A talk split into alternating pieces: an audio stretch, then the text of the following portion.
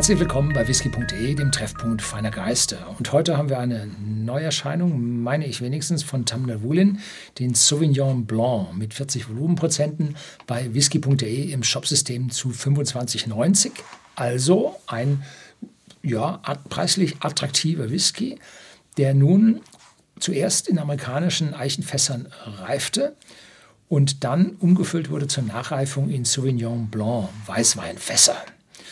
Nun, ich habe mit Weißweinfässern nie so einen großen Kontakt gehabt, weil mir Weißwein als solches nicht so wirklich gefällt. Kriege ich viel Kritik für. Ist halt so, der Mensch ist unterschiedlich. Und hier haben wir es nun also mit einer Reifung in Weißweinfässern zu tun, wobei wir ja nur eine Komponente des Weißweins haben. Die andere Komponente stammt ja vom Fass und da hängt es sehr stark davon ab, was für ein Fass hier vom Sauvignon Blanc verwendet wurde. Kann auch eine amerikanische Weißeiche sein, kann aber auch eine französische Limousin-Eiche gewesen sein. Kommt auch darauf an, wie lang dieser Whisky in Sauvignon Blanc-Fässern nachgereift ist. Hm? Ja, also viele, viele Fragen und rauskriegen tut man die ganze Geschichte nur, wenn man probiert, was wir gleich machen. Tamnavulin als Brennerei wurde 1966, also vergleichsweise spät, in einem kleinen ländlichen Dörfchen Tamnavulin in Schottland gegründet. Und dann nach drei Jahrzehnten Produktion mussten sie schließen. Das erste Mal, als ich sie besichtigen wollte, hatten sie dann zu. Irgendwann war tatsächlich so 96, glaube ich, als ich das erste Mal da war.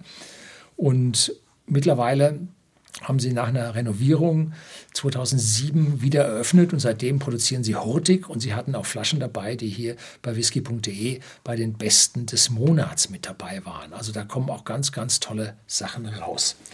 Heute also ein Weißwein, bei dem ich ganz klar zugeben muss, ich ein bisschen mental voreingenommen bin. Und dann schauen wir uns mal an, wie dieses, diese Nachreifung, guter Korken,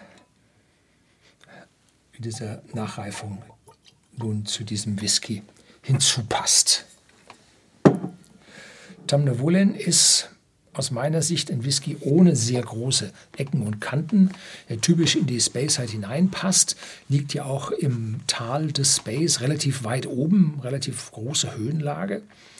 Und äh, ja, schauen wir mal, was da sich jetzt so tut. Hui, äh, ich habe vorhin einen äh, First Fill Ex Bourbon gehabt. Der war also lange nicht so so tief und voll und dunkel der Weißweinreifung, Weißweinfassreifung, Barrikfassreifung jetzt aus meiner Sicht einfach sehr dunkel ausfällt, was ich jetzt nicht so erwartet hätte. Dazu Honigmelone, leichte süße Note. Das dürfte der Brennerei als Grundcharakter geschuldet sein. Und dann heißt es offiziell noch so Apple Tart und äh, Green Apple. Habe ich nicht. Also hier eine säuliche Note zu finden in der Nase, ich tue es nicht. Nein. Cheers.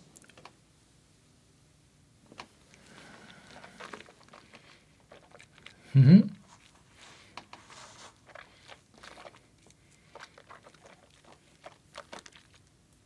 Zunächst süßlich, wie man es von Tamnavulin kennt, ölig und dann kommt würziger Ingwer. Jo, da kommt richtig was hinterher. Ist jetzt der zweite Schluck, den ich probiere. Vorher einen englischen Dreh gehabt. Und da ist ja erstaunlich, das muss aus dem zweiten Fass stammen. Das muss aus den äh, Sauvignon Blanc Barrique-Fässern stammen. Findet man so nicht. Und dazu vielleicht sogar so wie Zimtrinde. Ein bisschen eine Schärfe obendrauf.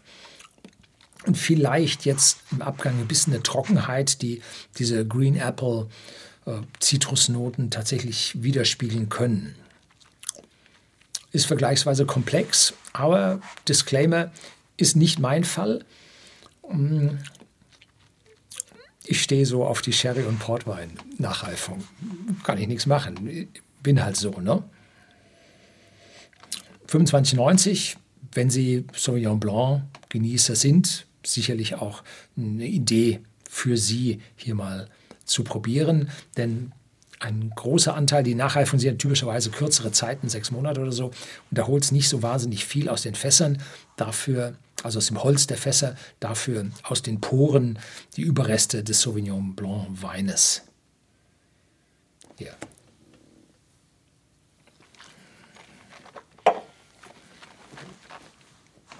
Gut, das soll es für heute gewesen sein. Herzlichen Dank fürs Zuschauen.